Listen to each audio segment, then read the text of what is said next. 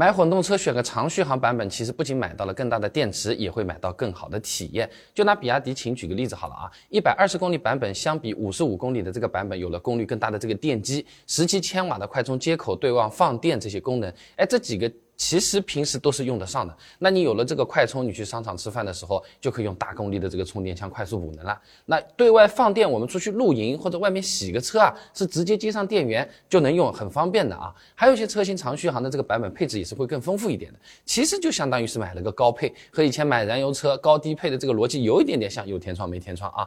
那像是这种深蓝 S L 零三两百公里这种版本，相比一百三十五公里的版本啊，车价呢贵了一万一千块钱，除了电池多了十度以外，外你还买到了内后视镜防眩目、AR HUD 啊，十四个音响喇叭、六十四色的氛围灯等等等等，这些配置体验还算是比较直接的，没有太鸡肋的东西啊。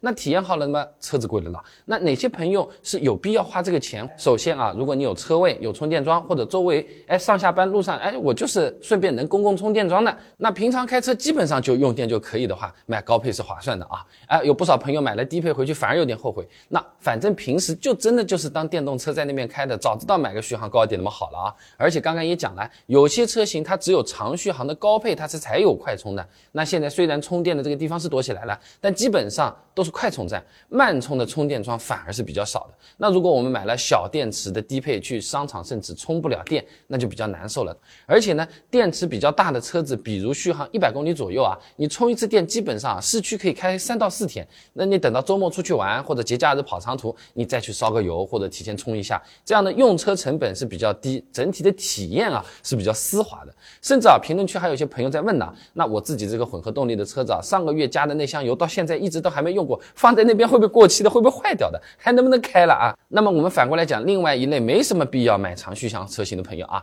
那买之前我们就自己先来看一看啊，我自己是没车位，充电桩附近好像也是没有的，充电站呃也是找不到的。那买个插电混动的车，其实。不是为了充电，是为了要个绿色的牌照啦。反正那个是混动的，那也是能省点油嘛，我就纯加油也行啊。像之前啊，什么花十五六万的，哎，也只能买台不能插电的那个混动车型。那现在国产车就卷的相当厉害，十万左右你就可以买到可以插电的混动车了，百公里油耗四到五升，那算可以吧？直接买来当油车开，你也是不痛的。那真的偶尔有机会去充电，那用店里面送你的那种三孔的便携充电器，哎，排插接出来两百二十伏。